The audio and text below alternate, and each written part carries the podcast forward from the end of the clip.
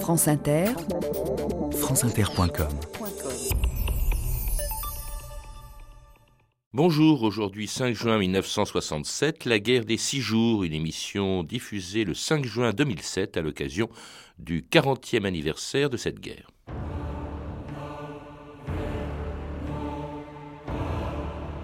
Il y a quelques instants, les sirènes d'alerte ont retenti dans toutes les villes israéliennes. Il semble qu'une action militaire égyptienne dont le caractère n'est pas encore indiqué est à l'origine de cette alerte.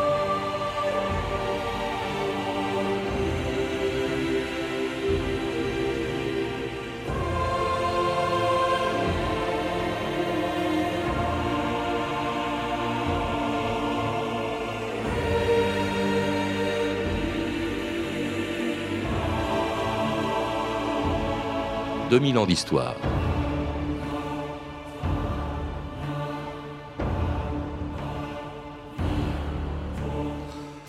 Presque tout ce qui se passe aujourd'hui encore au Proche-Orient, la question des territoires occupés et des colonies juives qui s'y sont installées, les rapports entre Israël et ses voisins arabes, la radicalisation du mouvement palestinien, les politiques américaines et françaises dans la région, datent de la guerre qui s'y est déclenchée il y a 40 ans le 5 juin 1967. Ce jour-là, à 7h10 du matin, prétextant, on vient de l'entendre, une attaque de l'aviation égyptienne inventée de toutes pièces, le ministre de la Défense israélienne, Moshe Dayan, faisait décoller 300 avions Mirage 3 et Vautour, chargés de détruire au sol la quasi-totalité des aviations égyptiennes, jordaniennes et syriennes.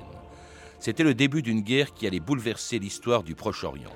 France Inter André Semama à Tel Aviv, le 5 juin 1967.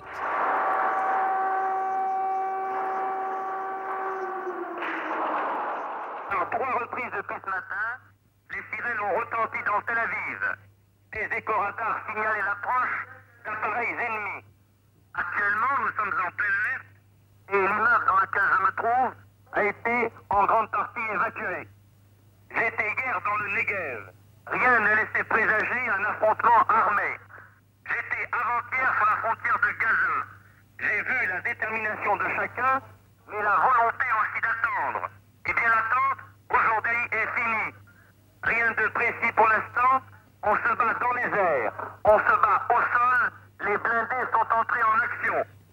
Moshe Dayan, le ministre de la Défense, vient de parler à la radio. Le général Moshe Dayan a dit aux soldats israéliens Pour vous, pas d'esprit de conquête. Vous défendez votre patrie. Serge Barbstan, bonjour. Bonjour. C'était il y a 40 ans, le 5 juin 1967, le début d'une guerre qui allait bouleverser toute l'histoire du, du Proche-Orient et à laquelle la revue L'Histoire, dont nous sommes partenaires, vient de consacrer un dossier dont vous êtes un des auteurs. Alors la guerre des six jours qui, le 5 juin 1967 était présenté, on vient de l'entendre par Moshe Dayan, comme une guerre défensive. En réalité, c'est Israël qui lançait une offensive. C'est Israël qui lance une offensive, mais je crois que l'idée de guerre défensive, euh, elle est relativement fondée à l'époque, euh, dans la mesure où euh, il apparaît que le risque que Israël soit attaqué par une coalition d'États arabes, l'Égypte, la Syrie et la Jordanie, apparaît relativement important, y a au sein de l'ensemble du monde arabe toute une série de discours extrêmement violents euh, qui annoncent en quelque sorte une volonté d'en découdre avec Israël, euh, et puis que euh, plus récemment, l'Égypte a bloqué le détroit de Tiran, qui donne accès au golfe d'Aqaba et au port d'Eilat, le principal port israélien vers l'Afrique et l'Asie, et du même coup, les Israéliens considèrent cette tentative d'asphyxie euh, du port d'Eilat comme un casus belli et donc euh, euh, prennent effectivement l'initiative des opérations. Alors, opération contre trois pays considérés comme menaçants par l'État d'Israël. Il s'agit de la Syrie au nord, il s'agit de la Jordanie du roi Hussein, qui à l'époque possède la Cisjordanie hein, et la moitié de, la ville de, Jérusalem. Et puis alors, surtout, évidemment, le principal adversaire, c'est l'Égypte le plus menaçant, tout simplement parce que l'Égypte, depuis déjà quelques années, est aidée par une des deux superpuissances. Nous sommes encore à l'époque de la guerre froide, c'est l'URSS, cher Berstein. Alors absolument. L'Égypte, donc, est une sorte de pion euh, aux mains des soviétiques dans le cadre de euh, la guerre froide engagée contre l'Occident.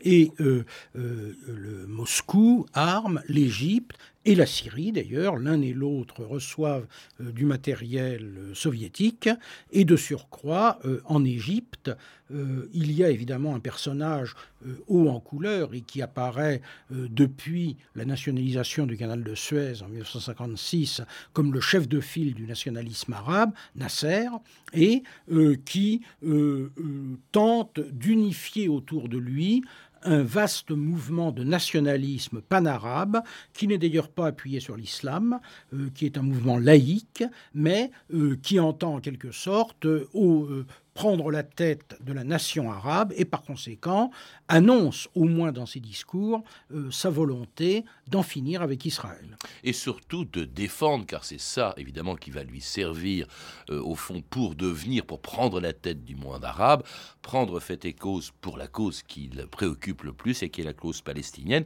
en abritant l'OLP, l'Organisation de libération de la Palestine, dirigée à l'époque par un Palestinien qui voulait, disait-il, détruire l'État d'Israël, Ahmed Choukeri. Libération, c'est émancipation de notre pays et la destruction d'Israël comme État. Est-ce que, d'après vous, les possibilités de discussion avec Israël sont nulles? Et cette possibilité n'existe pas. Il n'y a pas une possibilité pour négociation ou discussion avec Israël. Jamais.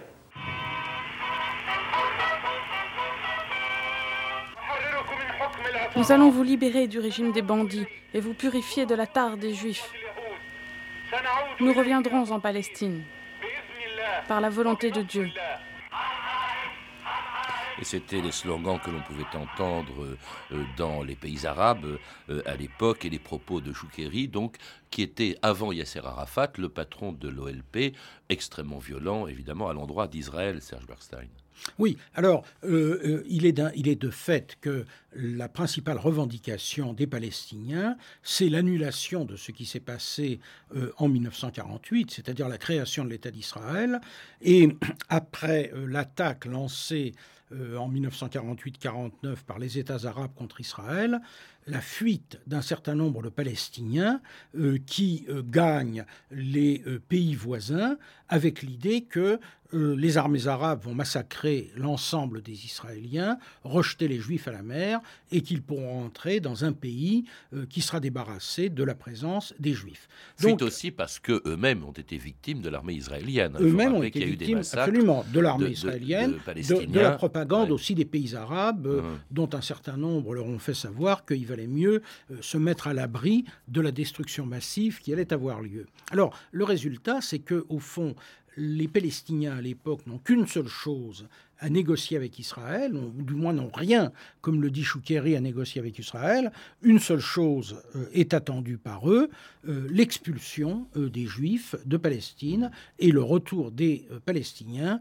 en Palestine. Enfin, il parle de destruction de l'État, hein, pas forcément d'expulsion des Juifs, de l'État d'Israël en tant qu'État. Mais alors, évidemment, alors à ce moment-là, il faut le rappeler, l'OLP n'est pas ce qu'elle est devenue ultérieurement.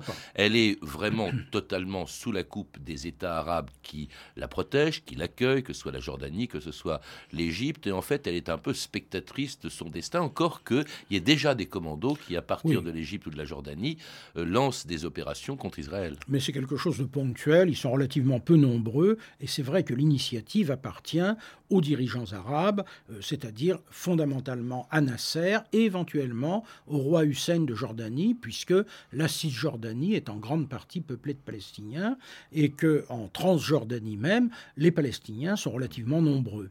Et par voie de conséquence, ce sont essentiellement ces deux États euh, qui peuvent agir, et dont les Palestiniens attendent qu'ils agissent après euh, cette période du printemps 1967 où toute une phraséologie s'est développée pour annoncer que les Arabes allaient passer aux actes. Oui, parce que alors justement, vous, vous avez cité quelques-unes des initiatives que prend Nasser, parce que c'est plus que des phrases. Hein. Le 14 mai, il fait entrer son armée dans le Sinaï, ce qui était interdit, même si le Sinaï est égyptien depuis la guerre de 1956. Le 16 mai, il demande l'évacuation des casques bleus euh, de, de l'ONU qui se trouvent à la frontière israélo-égyptienne.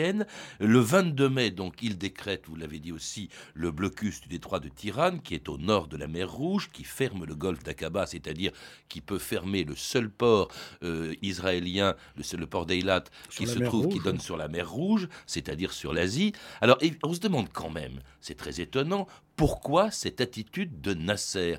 Euh, Comme s'il il voulait vraiment la guerre. Est-ce qu'on le sait, oui ou non, aujourd'hui? Alors, on, ne le sait Parce pas que vraiment. Quand on sait comment elle s'est déroulée, on peut se dire qu'est-ce qu'il a été imprudent. Est-ce que ce ne sont pas les Russes aussi qui l'ont poussé à ces imprudences on, ne le sait pas vraiment. Euh, dans l'ensemble, l'analyse qui a été faite après coup était que du côté de Nasser, il n'y a eu qu'une gesticulation euh, pour attirer à lui les masses arabes. Maintenant, euh, vu du côté israélien, et à moins que le gouvernement israélien ait eu euh, des lumières particulières sur le sujet, c'est vrai que ça ressemblait fort euh, aux prémices d'un conflit, d'autant que Nasser se sent puissant, il est armé par les soviétiques, les masses arabes l'acclament comme le leader du nationalisme arabe, difficile de savoir s'il avait l'intention de déclencher la guerre ou s'il s'agissait simplement de gesticuler pour montrer que lui faisait quelque chose contre l'État d'Israël. En tout cas, une gesticulation qui pousse le gouvernement israélien de Lévi Eshkol à envoyer son ministre des Affaires étrangères faire une tournée des capitales des pays amis d'Israël, à Baïban, de passage à Paris à la fin du mois de mai 1967. L'agression nous entoure de tous côtés. Euh, plusieurs pays arabes se sont obligés à donner expression à une attitude hostile. Cependant, c'est Nasser qui dirige et organise cette agression qui pèse si lourdement sur notre région et sur le monde entier. C'est lui qui annonce publiquement que l'heure est venue de détruire euh, notre pays. C'est dans la pleine conscience de la gravité de cette heure que nous affrontons avec la sympathie ardente de l'opinion publique mondiale les épreuves qui nous attendent. נצר מבצע שני חוזר, יא חביבי סגרת המצרים, יסבלו מזה כל המצרים. נצר נצר יא גמל, אל תהיה כזה אבל הם אמרו לנו חז"ל משנה מקום משנה מזל משנה מקום משנה מזל הם אמרו לנו חז"ל משנה מקום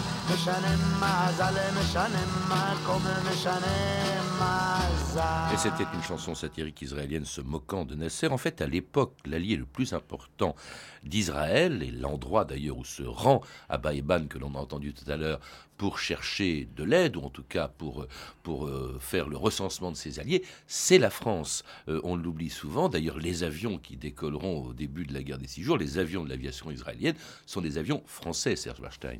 Oui. Alors, depuis euh, les années 50, la France est le principal allié d'Israël.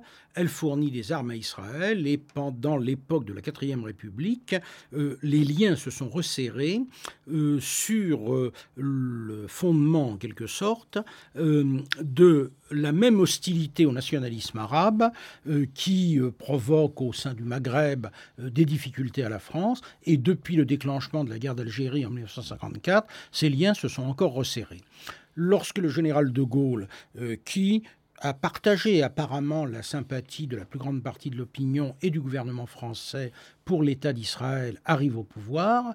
Euh, il euh, maintient euh, l'amitié entre la France et Israël. Toutefois, il met bon ordre à quelque chose qui a choqué ce partisan de la nation et de l'indépendance nationale, c'est-à-dire l'osmose qui s'est établie entre les services de renseignement français et israéliens, et il s'est aperçu qu'un certain nombre d'officiers israéliens siégeaient à différents niveaux du commandement des services de renseignement français, ce qui l'a profondément choqué, et c'est une situation à laquelle il a mis fin.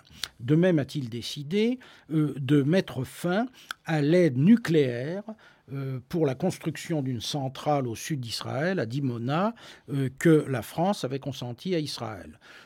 ça, ce sera une sorte de coup d'épée dans l'eau, puisque Jacques Soustel, qui était ministre de l'énergie nucléaire, a continué en fait à aider les Israéliens et leur a permis d'acquérir cette centrale nucléaire. Alors cela dit, les choses changent. Vous le rappelez dans cet article de la revue L'Histoire de Gaulle, Israël et les Juifs. En 67, quand Abba Eban vient en France, il dit bien aux Israéliens qu'il s'opposera à toute agression dans la région, d'où qu'elle vienne, qu'elle vienne des pays arabes ou qu'elle vienne d'Israël. Alors, pour comprendre ce qui apparaît tout de même comme une évolution à ce moment-là, il faut se rappeler que la guerre d'Algérie s'est terminée en 1962 et que du coup, l'intérêt national français pour le général de Gaulle, c'est d'équilibrer les relations entre la France et Israël d'une part, les pays arabes de l'autre.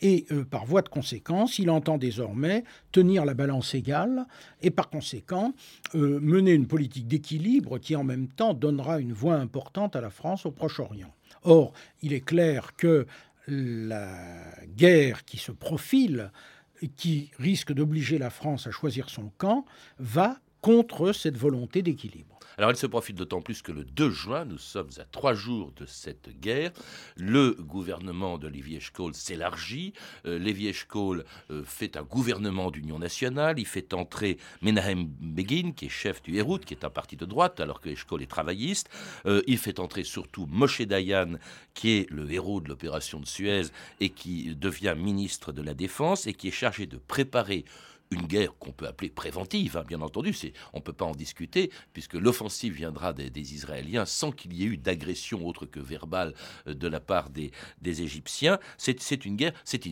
Israël qui prend l'initiative. Est-ce que Israël avait le choix? Pourquoi cette initiative de guerre qu'on peut vraiment qualifier de préventive, Serge Stein Alors il faut, il faut, euh, pour le comprendre, regarder la carte, c'est-à-dire des États arabes tout autour d'Israël, et pour Israël, un territoire minuscule, c'est-à-dire aucune profondeur stratégique, euh, ce qui fait qu'une attaque venant des pays arabes peut être très rapidement, en, quelques heures, au cœur d'Israël, et que euh, les Israéliens ont souvent dit qu'une bataille perdue dans ces conditions, c'était la fin de l'État d'Israël. Et par conséquent, la protection d'Israël, la défensive, puisqu'il s'agit pour les Israéliens d'une guerre défensive, c'est de prendre les devants, puisqu'ils ne peuvent pas se permettre de perdre une bataille. Et c'est ce qui se passe le 5 juin 1967 à 7h10 du matin, lorsque la totalité de l'aviation israélienne décolle pour aller bombarder les aérodromes égyptiens et jordaniens et détruire l'aviation euh, égyptienne au sol, tandis qu'en Égypte, au lieu de protester, eh bien, enfin de se réjouir de l'offensive israélienne. Et voilà, voilà ce que l'on pouvait entendre ce matin à l'écoute de Radio Le Caire. On peut dire, Michel Forgit, sur ce que nous venons d'entendre, que l'annonce des hostilités a été accueillie avec enthousiasme dans la capitale égyptienne. Dans les rues, les Égyptiens manifestaient bruyamment leur joie. Pour eux, la guerre est la bienvenue, une seule issue est possible, la victoire. La radio diffuse sans arrêt, vous l'avez entendu, de la musique militaire, et régulièrement, les speakers interviennent pour galvaniser la volonté guerrière des Arabes. Des phrases comme Nous donnons à Israël la leçon de la mort ou bien Débarrassons la Palestine des sales bandes sionistes reviennent sans arrêt sur l'antenne. Lorsque de violentes explosions ont retenti dans les faubourgs du Caire ce matin, la population est restée très calme. Très tôt ce matin, disent les communiqués, les avions et les blindés israéliens nous ont attaqués, nous nous sommes défendus. Égorge, n'aie pas pitié d'un sioniste. Égorge et tu gagneras. Tuer, égorger. Et demain nous jetterons les cadavres des sionistes à la mer, hors de nos eaux territoriales, pour que les flottes de Washington et de Londres les portent en cadeau à Johnson et Wilson.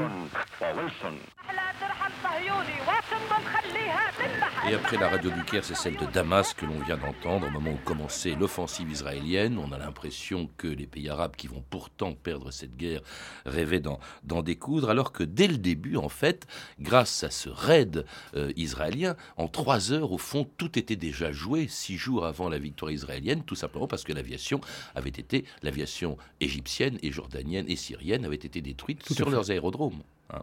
Alors c'est immédiatement une opération terrestre qui commence puisque euh, l'armée euh, israélienne a une protection aérienne, ce qui n'est plus le cas des, euh, Égyptiens, une traversée, mais vraiment une balade militaire à travers tout le Sinaï.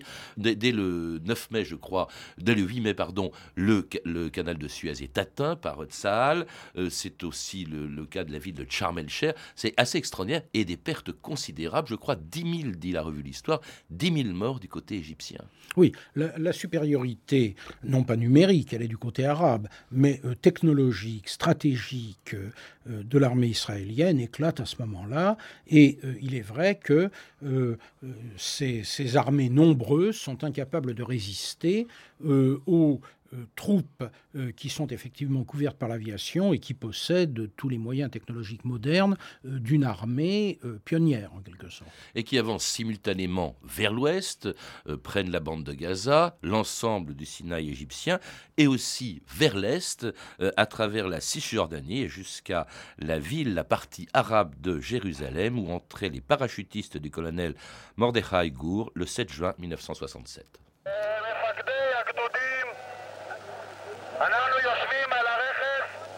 Nous sommes installés sur la colline qui fait face à la vieille ville, où nous allons bientôt entrer. La vieille ville de Jérusalem dont nous rêvons. Nous serons les premiers à y pénétrer.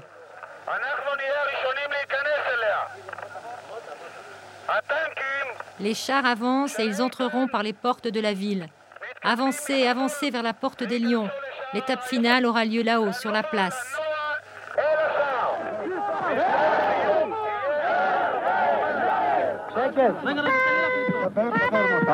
C'est exactement au pied du mur des lamentations, qui marque le lieu où s'est dressé le temple de Salomon, qu'en fin de matinée, le rabbin Goren, aumônier général des forces armées, a soufflé sur le chauffard la corne de bélier dont le son aigu se fait entendre dans les synagogues lors des plus importantes solennités. Et c'est sans doute le moment le plus fort de cette guerre des six jours, la prise de Jérusalem, de la vieille ville de Jérusalem, la ville arabe, hein, mais euh, évidemment avec le mur des lamentations, ce qui avait une force symbolique considérable. Euh, alors ça, c'est le 7 juin. La guerre s'arrêtera trois jours plus tard, après une dernière attaque pour des raisons stratégiques contre la Syrie, hein, qui était restée à l'écart. Sur le plateau du Golan. sur le plateau du Golan qui dominait Israël, et donc c'était une position stratégique. Comment expliquer une victoire aussi rapide, euh, Serge Berstein, euh, de la part de, de l'armée israélienne, alors qu'elle était numériquement inférieure à l'armée, euh, aux armées égyptiennes, jordaniennes et syriennes il y, a, probablement à la fois, il y a, deux faits, me semble-t-il, qui jouent.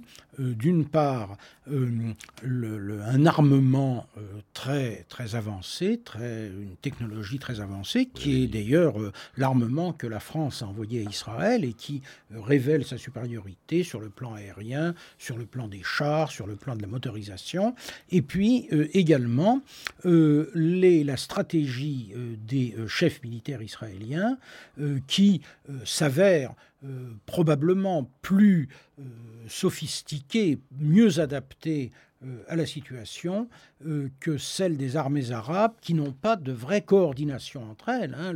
les opérations, il faut le rappeler, se sont déroulées successivement. D'abord contre l'Égypte, puis contre la Jordanie, enfin contre la Syrie qui n'avait pas bougé d'ailleurs, alors que la Jordanie avait quand même esquissé tentative de défense. Par conséquent, des, euh, à la fois euh, la technologie et puis la supériorité stratégique. La victoire éclatante, mais victoire militaire et pas du tout politique, car elle ne réglait aucun des problèmes qui empoisonnaient les rapports entre Israël et les Arabes, et elle faisait même perdre à Israël son principal allié, la France, dont le président condamnait l'offensive israélienne en employant des mots qui allaient faire couler beaucoup d'encre, Charles de Gaulle, le 27 novembre 1967.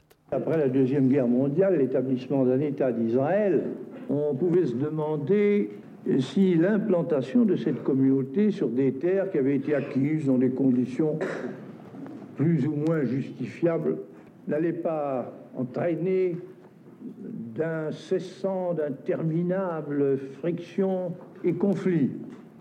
Et certains même redoutaient que les Juifs, jusqu'alors dispersés, mais qui étaient restés ce qu'ils avaient été de tout temps, c'est-à-dire un peuple d'élite, sûr de lui-même, et dominateur n'en viennent à changer en ambition ardente et conquérante les souhaits très émouvants qu'il formait depuis 19 siècles l'an prochain à Jérusalem.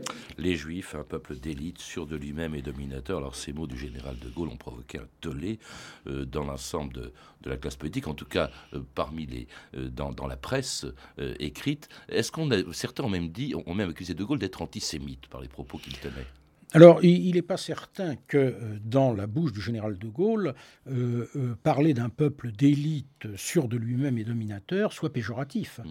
Il faut rappeler que de Gaulle apprécie l'homme de caractère, celui qui est capable, il l'a écrit dans, dans, ses ouvrages d'avant la guerre, d'infléchir l'histoire par ses qualités, de s'imposer au reste du monde. Donc, sur ce plan-là, il n'y a certainement pas de sa part blâme, mais plutôt une sorte d'admiration que la suite du discours, d'ailleurs, euh, développe, hein, euh, euh, considérant tout, tout ce qu'a la création de l'État d'Israël, la, la, volonté de mettre en valeur le pays, le courage des soldats, etc parler d'antisémitisme à propos du général de Gaulle, euh, ça ne s'appuie sur strictement rien. Surtout pas le passé. Hein, Surtout pas le passé. Il faut quand même rappeler que euh, pendant la Seconde Guerre mondiale, après tout, c'est lui qui a euh, aboli la législation antisémite de Vichy. En tout cas, ça marque un changement dans la politique française qui va devenir nettement pro-arabe, qui va, alors que les Israéliens vont se tourner vers un partenaire nouveau, car à l'époque, ils ne les aidaient pas beaucoup, c'était les, les États-Unis. Beaucoup d'autres conséquences aussi, une critique des États arabes laïque, la radicalisation du mouvement palestinien qui va prendre son destin en main et même se tourner bientôt vers l'islamisme, et puis aussi quand même une évolution dans l'opinion publique que traduisent bien les propos de De Gaulle. Israël cesse d'être un État euh, encerclé, menacé, voilà qu'il devient un État conquérant. Les pays, euh, dans, dans les territoires occupés, on va installer des colonies, ça change quand même pas mal de choses, y compris cette résolution 242 du Conseil de sécurité qui demande le retrait des territoires ou de territoires occupés, c'est un peu, mais qui ne s'est jamais produit, sauf pour ce qui concerne le Sinaï.